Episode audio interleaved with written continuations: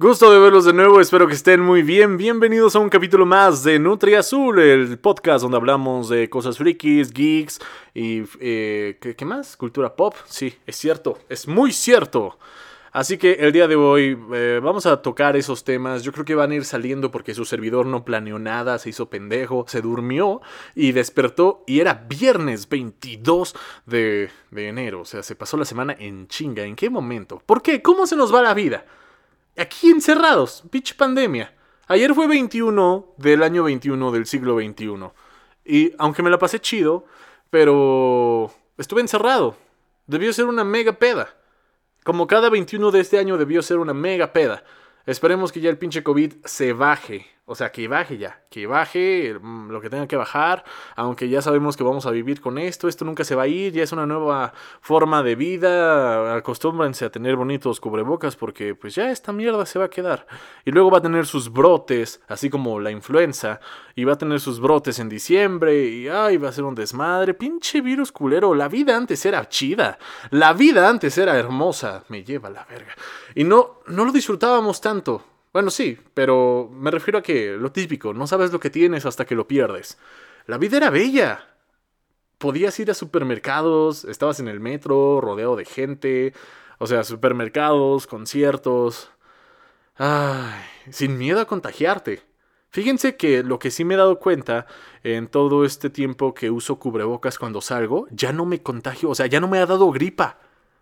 Qué cabrón, porque regularmente digamos que al menos tres veces al año, cuatro veces al año. No, como tres, no tanto, tampoco no tanto, pero me llegaba a enfermar de gripa al menos una vez al año. Que decía, ay cabrón, ahora sí me dio duro esta chingadera. Que saca el moco y todo eso, digo, ay, el frío. Pero no, no era el frío, es que la gente te contagiaba. Sí te contagiabas de otras chingaderas. Gripa en general. Y ahora, desde que usamos cubrebocas, la mayoría, pues yo he notado eso, que no me he enfermado de gripa. Qué cabrón, ¿no? Porque sí, yo iba al metro, iba a la escuela, iba de ciudad a ciudad, entonces de que convivía con un chingo de gente y cercanos, era obvio. Y pues sí, gracias a que usamos el cubrebocas, pues ya no me ha dado gripa y espero que no me contagie de COVID y hay que mantener a distancia y mantenerse encerrados. Me estoy poniendo blanco, creo, porque no me da el sol. Hace un chingo que no voy a la playa. Ay, Dios. También otras ventajas a lo que le encuentro, son pocas ventajas a las que, eh, las que encuentro en, este, en esta pandemia. Una de ellas es en la comida, sobre todo en la comida. Y algo que digamos que antes no me daba asco, pero ahora con todo lo del COVID me pone a pensar muchas cosas, es cuando tú ibas a un mercado, un mercado de pueblo, como tal, un pueblito mágico, un mercado. Comida rápida en general. Es obvio que en los restaurantes, en comida rápida comercial, pues sí ves a los que preparan tus alimentos con cubrebocas, que me imagino que siempre, incluso antes de la pandemia, lo han usado. Pero cuando vas a un pinche pueblo, cuando vas a la marquesa, cuando vas así a zonas turísticas donde hay comida así, pura chimichanga, pura fritanga, pues la neta les vale madres. Ni guantes, ni cubrebocas y así te preparaban tu pinche comida y te sabía deliciosa. Está bien. Pero gracias al COVID ya este pues tienen otras medidas, ya todos los pinches cocineros, ahora sí, aunque sea el pinche puesto de tacos eh, de aquí afuera, tiene cubrebocas. Y tiene su gel y tiene cosas y Está muy bonito eso. Eh, yo agradezco eso bastante. Sé que lo hacen por el COVID, pero espero que eso sí se quede ya para siempre. ya, eh, el uso de cubrebocas en los mercados y las vitrinas. Yo, por ejemplo, aquí en mi pueblo, en el mercado municipal, antes, pues, todo estaba expuesto las carnitas, la barbacoa, los tacos, todo estaba expuesto. Y ahora han puesto sus, sus cristales, como sus vitrinas, como que se encierran en cristales y obviamente usan cubrebocas, unos hasta usan guantes. Entonces está muy bonita la cosa. Digo, wow, qué bien. Oye, como que la comida ya no me sabe como antes. No, no es cierto, sí me sabe igual. Faltaba la mugre de las manos. no, no sé, pero qué cool que sí, este pues están usando cubrebocas ya de una vez y siempre lo debieron de haber usado, pero bueno, gracias a esta pandemia. Tuvo que haber pasado una pandemia para que nos diéramos cuenta de muchas cosas, pero ya quiero que acabe. Ya ahora sí ya pero vamos rumbo al año. Un año encerraditos. ¿Se acuerdan cuando decían, eh, vamos a tener una semana o dos, o bueno, regresamos en abril o regresamos en junio. y ni siquiera del próximo año. Va a estar cabrón, va a estar cabrón. Pero esto ya se quedó, ni modo, gente. Ni modo, hay que aprender a vivir con esto. No sean pendejos, usen cubrebocas. Hay que usarlo. Su pinche sana distancia. En otros temas podríamos hablar un poco sobre el mundo del stream. Ya ven, Twitch, que se puso de moda en la pandemia. Muchos empezaron a hacer contenido gracias a la pandemia. Yo no, ¿eh? Yo antes de la pandemia ya hacía este tipo de cosas. Una moto. ya, yo hacía este tipo de cosas. Pero pues ahora me doy cuenta que muchos empezaron a hacer stream. O, sí, o sea, que se disparó. Ahora hay sobreproducción de contenido en Twitch. No sé por qué, en qué fechas del año fue cuando dijeron que ya hay más creadores de... más streamers que espectadores. Eso está muy cabrón. Creo que fue broma. Quiero pensar que fue broma. Aunque sí les creería, ¿eh? Pero quiero pensar que fue broma. El, el, el mercado de Twitch, del streamer como tal, se ve que es algo difícil. No solo por tener un equipo que te aguante jalar los juegos, jalarle el directo, jalar ahora sí que todo el stream. Supongamos que tienes todo eso. ¿Y la gente cuándo llega? ¿Cuándo te llegan a ver? ¿Así random como en TikTok? Dicen que Twitch es, es, pesado y que es más fácil empezar en otras plataformas y después pasarte a tu audiencia a, Twitch. Está cabrón hacer Twitch. Sin mencionar que ser gamer eh, es algo costoso. Una, una, buena PC no es barata, los juegos no son tan baratos y contratar un buen internet pues tampoco es barato. Y eso es lo básico. Luego hay que comprar todo el equipo. Un micrófono mamalón, una cámara bonita, eh, adornar el pinche fondo para que vean que tienes luces LED, una pinche silla de streamer. Es todo un paquetazo. Es un paquete. Es la industria del videojuego. Que no sé cómo está aquí en México. Ahí va, va creciendo. Pero es toda la pinche industria. Es todo el teatrito armarte de eso. ¿Y eso cuánto te cuesta? Una pinche silla de streamer están carísimas. Las buenas, para que te aguanten, son como de unos 10 mil, 9 mil pesos. Luego que hay una madre que se llama Stream Deck. Hay un Stream Deck que es como otro teclado aparte, pero nada más son botones personalizados con luces y de accesos rápidos. O sea, tú le picas un botón y, lo coordinas para que cuando aprietes ese botón te abra tu stream, o te abra tu Instagram, o te abra ciertas cosas, o te pase de, de pantalla. O sea, te pase de escena a escena. Así se llama el Stream Deck. Estoy aprendiendo porque pues yo ya me voy a meter a hacer eh, eh, streamers. Digo, ya me voy a meter a hacer Twitch. Ya me voy a, meter a hacer stream. a ver qué sale. Digo, yo ya tengo a ustedes en TikTok y me gustaría pues que se pasaran al stream un rato a conversar, a echar un poquito de relajo. Porque si bien no es jugar, no es tanto como juegas, sino cómo es el ambiente en tu canal. La neta, es lo que he notado. Y hablando un poco del mundo del streamer, yo no sabía que futbolistas eran streamers. Qué cagado. Me aparecen futbolistas como el Chicharito y Memo Ochoa en TikTok. sus mini clips luego me salen en TikTok y ahí digo, qué cagado. Este, este güey no es futbolista. Este cabrón no debería estar entrenando para ganar la próxima Copa del Mundo. Yo quiero vivir y ver la Copa. Quiero ver a México campeón. ¿Qué pedo? ¿No están entrenando? me imagino que les llega mucha audiencia. Nunca me he metido a un directo de esos güeyes, de algún futbolista. Esos son los mexicanos que ubico que hacen Twitch. Me imagino que ha de haber más. No creo que Cristiano haga Twitch, eso sería épico. Pero pues, esos güeyes son los que ubico y se me hizo muy cagado.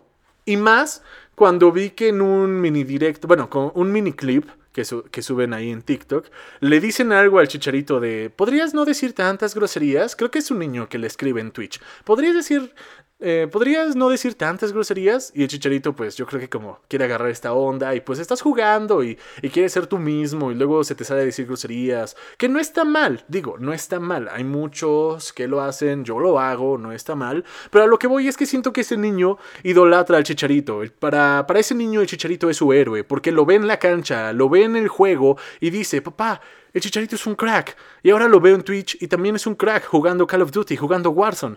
Pero soy un niño y la neta no me gusta ver a mi héroe que diga groserías. Se vale, se vale. Y bueno, el Chicharito le contestó, si no te gusta eh, que diga groserías, vete a otro stream. No, güey. yo, yo ahí sí dije, ah, pinche chicharito, mamón. Cabrón, tú vienes de la cancha, tú vienes del fútbol, la gente te ubica de ahí y por eso te están viendo jugar un pinche videojuego. Tú deberías meter goles. Te idolatra ese niño. Siento que tu audiencia es familiar. Tú deberías hacer un contenido familiar para jalar más, para caer mejor. Porque al final, pues eres entretenimiento, o sea, donde sea. Y no, el, chicharito bien rockstar, así de, no, ni madre, si no te gusta mi stream, hay otros. Pero pues a lo que voy es que no mames, el niño te idolatra. Si yo fuera papá de ese niño, estaría emputado con el chicharito, porque diría, no mames, chicharito. Bueno, también, siendo papá del niño que idolatra al chicharito, ahí empezando estoy mal. ¿Qué pedo, hijo? ¿No conoces a Cristiano Ronaldo? ¿No, ¿no conoces a Messi? Bueno, Cristiano Ronaldo. a lo que voy es que no se debió mamonear tanto con el pobre niño debe ser un contenido más family friendly, porque al final pues, es un futbolista. No empezó en YouTube, no empezó en TikTok, no empezó en Twitch. Es un futbolista. Yo, por ejemplo, digo groserías, pero hago mi chamba eh, colocando esos videos como no aptos para niños. No son aptos para niños mis videos, se supone. YouTube últimamente se puso muy mamón en los últimos años con todo el contenido para morros, con todo el contenido para los niños. Porque pues también luego hay cosas que dices, güey, esto que no lo ven los niños. Pero en 2009 la cosa no era así. En 2010, 2011, se hacían pendejos los de YouTube. A lo que voy es que yo cuando subo un video me preguntan antes de subirlo, ¿en tu video aparecen niños? ¿Es un contenido creado para niños? ¿Para un público infantil? Y digo, no, obviamente no. Digo muchas groserías y digo cosas que un niño de 6, 7, 8, 9, 10 años, 11, 12, 13, 14, se podría espantar. Aunque a veces exageran también los niños, o sea, nada más yo digo palabrotas, no digo tantas cosas. Hay streamers que, que no son groseros, pero hacen unas cosas que dices, ay, ay, ay. A lo que voy es esto. YouTube se ha puesto mamón en los últimos años. Yo antes, cuando empezaba a ver YouTube, veía una madre que se llamaba Pogonyuto. Ustedes, me imagino que si son muy jóvenes, no reconocen el término Pogonyuto. Era una caricatura donde juntaban eh, donde juntaban varias culturas. Po de Pokémon, Go de Dragon Ball, Yu de Yu-Gi-Oh! y To de Naruto. Pogon To. Estaba cagadísimo porque pues juntaban a todos esos güeyes. Tenían Pokémons que los llamaban Chupamons. ¿Por qué crees? Eh, tenían artículos eh, sexuales del milenio. Hacían sus este sus movimientos de manos cuando haces un jutsu eh, y eran puras mentadas de madre, así ponían el dedo de en medio, eh, te hacían huevos, hacían, sus jutsus y estaba chido ese, ese, ese programa, era al final una parodia y te entretenía, pero yo era un niño, güey, yo empecé a maldecir por Pogonjuto y no lo culpo. A mí me lo, me lo recomendó un amigo en aquel entonces. Y pues obviamente me encantó, dije, wow, un chingo de groserías y mezcla todos estos eh, estos términos de todas las caricaturas que me gustan. Entonces estaba cagadísimo y yo me moría de la risa cada vez que veía un capítulo de Pogon Yuto. Eh, si quieren saber a qué me refiero, pueden buscarlo. Creo que ahí siguen los, los canales de, de Sha Studios, Pogon Yuto, Cha Studios, Pogon Yuto. Y ya, este, si quieren ver uno de esos capítulos. Eso es lo que yo veía cuando tenía 10, 11 años. Sí, sí, 10, 12 años, wow. Si quieren checar el canal de YouTube, pues me imagino que todavía están los videos para que sepan de qué hablo. Posiblemente ya no les va a dar tanta risa como a mí por una o dos cosas, que sean muy jóvenes o pues que simplemente es un humor viejo. Ya no nos da risa ese tipo de cosas, tal vez ya no nos da tanta risa, la moral cambia en unos años, entonces ya no nos da risa los chistes de hace 6, de hace 10 años. Así es esto. Tenemos una comunidad que cancela a la gente, que los funea casi por cualquier cosa. Quién sabe, cosas de un mundo globalizado. Nos hacen ser más conscientes, quizá. Por eso funeamos a las personas. Por eso cancelamos a las personas. Y que si se dan cuenta es el pan de cada día en TikTok. O de las redes sociales en general. Díganme, sí, o sea, cada semana va a haber un funeado. cada semana van a cancelar gente. Cada semana pasa esto. Cada semana o sale un lord, o sale una lady, o, se funean a alguien, se cancelan a alguien. Está esto cool, pero también siento que hace que muchos se, mantengan callados, que, que, a muchos les dé miedo, ¿no? Que muchas personas les dé miedo ser cancelados. Puede ser también. Imagínense si hacen comedia. Porque últimamente a los que son cancelados se escudan de que es un personaje y que es comedia. Y que luego la gente dice, pero si ofendes a alguien no es comedia. Y, otros dicen que pues no, aunque ofendas a alguien, pues eh, comedia es comedia, e, es humor. Yo digo, eh, en mi punto de vista, que un comediante debe ser alguien eh, pues que sabe qué pedo. O sea, un comediante un buen comediante, porque hay, comedia pendeja. Yo trato de ser un buen comediante. Me gustaría ser un buen comediante hasta eso. Siento que un buen comediante debe de leer, debe de viajar, debe de vivir, debe de conocer, debe de ser consciente, debe de ser listo. El comediante puede aparentar ser pendejo, pero el comediante sabe. El comediante yo creo que una buena sátira tiene que dejarte una reflexión y que tú mismo te des cuenta. ¿Por qué te ríes de esto? ¿O por qué no te ríes de esto? ¿Te da risa esto o no te da risa esto? ¿Y por qué? Un comediante debe estar en todos lados. Debe entender el contexto, debe entender su entorno. Y de cierto modo, este tipo de comedias donde, digamos, ofendes a ciertas personas o, te pasas de lanza, posiblemente debe existir un mensaje detrás de todo eso. Como los mis reyes que salen en TikTok que dicen, ah, pues yo tengo tal, o cosas de ricos, cosas de pobres. Ya, ya ven, medio clasistas. A simple vista pueden ser medio clasistas.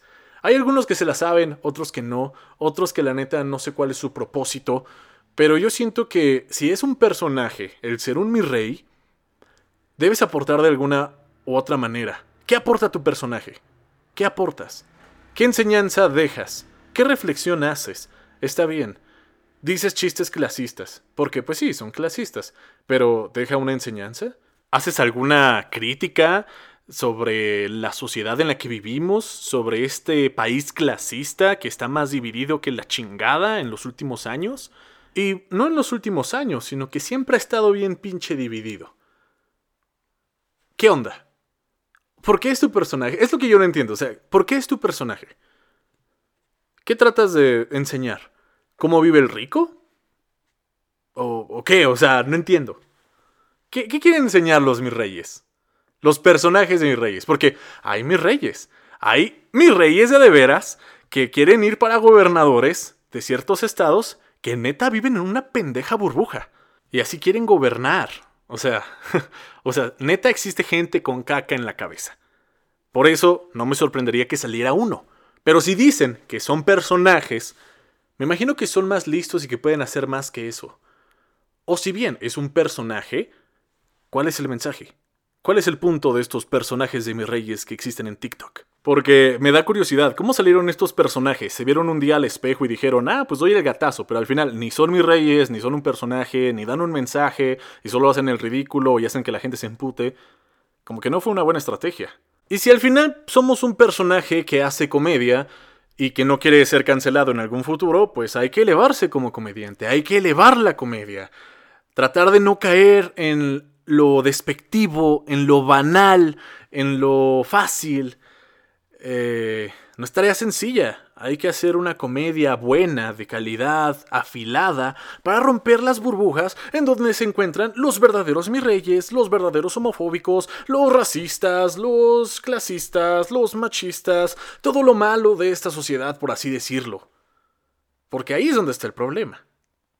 No con los personajes de TikTok, que solo son borregos, por decirlo así. Son la borregada que no ayuda ni perjudica, nada más estorba y que siento que pues pueden hacer algo mejor, la neta. Y va para todos los que hacen comedia, porque cualquiera la puede cagar, aunque no seas un mi rey.